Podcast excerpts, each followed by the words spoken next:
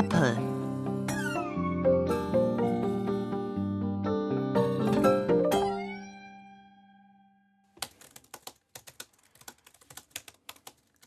Papa.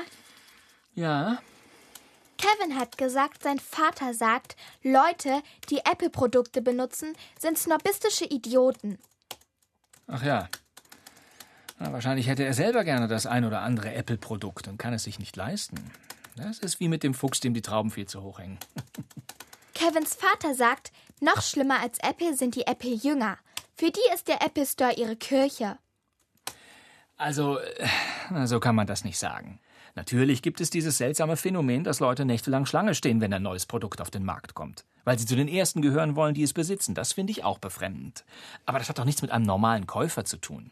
Wie du weißt, benutze ich seit Jahren Apple-Produkte. Und trotzdem finde ich nicht alles gut, was die Firma macht. Zum Beispiel, dass die immer kontrollieren wollen, was die User für Software benutzen und man ständig gezwungen wird, Updates zu installieren. Kevins Vater sagt, die Sachen von denen wären außen hui und innen pfui. Billige Technik in fettem Design.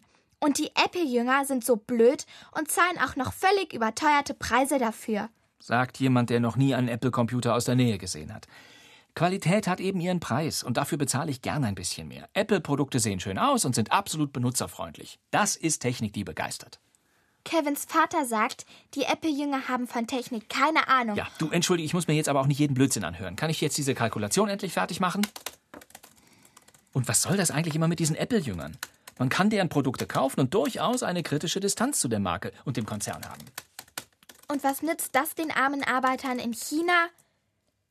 Was soll das denn nun schon wieder? Frau Drigalla sagt, die lassen ihre Computer in China unter ganz üblen Bedingungen fertigen. Die Zustände da sind so schlimm, dass viele Arbeiter Selbstmord begangen haben. Frau Drigalla sagt, jeder, der etwas von Apple benutzt, hat das Blut dieser Menschen an den Händen. Sag mal, habt ihr es nicht eine Nummer kleiner und weniger dramatisch? Das sagst du immer, wenn du nicht mehr weiter weißt. Das mag schon sein, dass es da Missstände gegeben hat, aber als das bekannt wurde, wurden die beseitigt. Ja, die haben Netze vor die Fenster gespannt, damit die Leute sich nicht mal mehr umbringen können. Greta, was das angeht, ist Apple kein Sonderfall. Fast alle Computer werden in China unter ähnlichen Bedingungen gefertigt. Was schlägt deine Frau Drigalla denn stattdessen vor?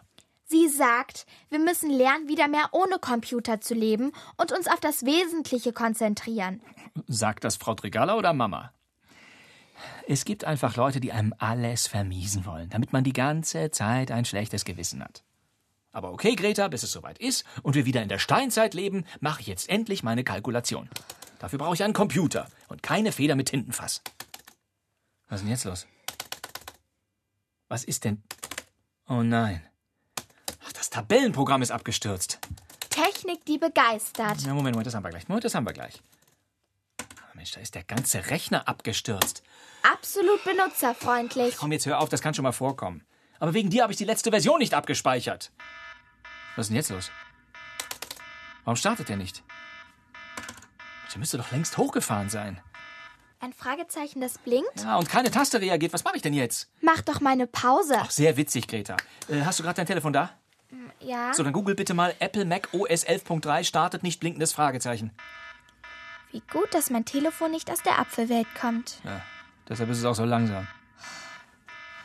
Also, hier steht schnell blinkendes Fragezeichen. Blinkt es schnell? Ja, Hast du schon einen sicheren Start gemacht? das versuche ich doch die ganze Zeit. Wenn sich Ihr Rechner auch im sicheren Modus nicht starten lässt, ist vermutlich die Hardware der Festplatte defekt. Bitte wenden Sie sich an einen Apple-Partner Ihres Vertrauens. Was, was? Das, das kann doch nicht wahr sein. Hier nützt auch das beste Reparaturprogramm nichts mehr.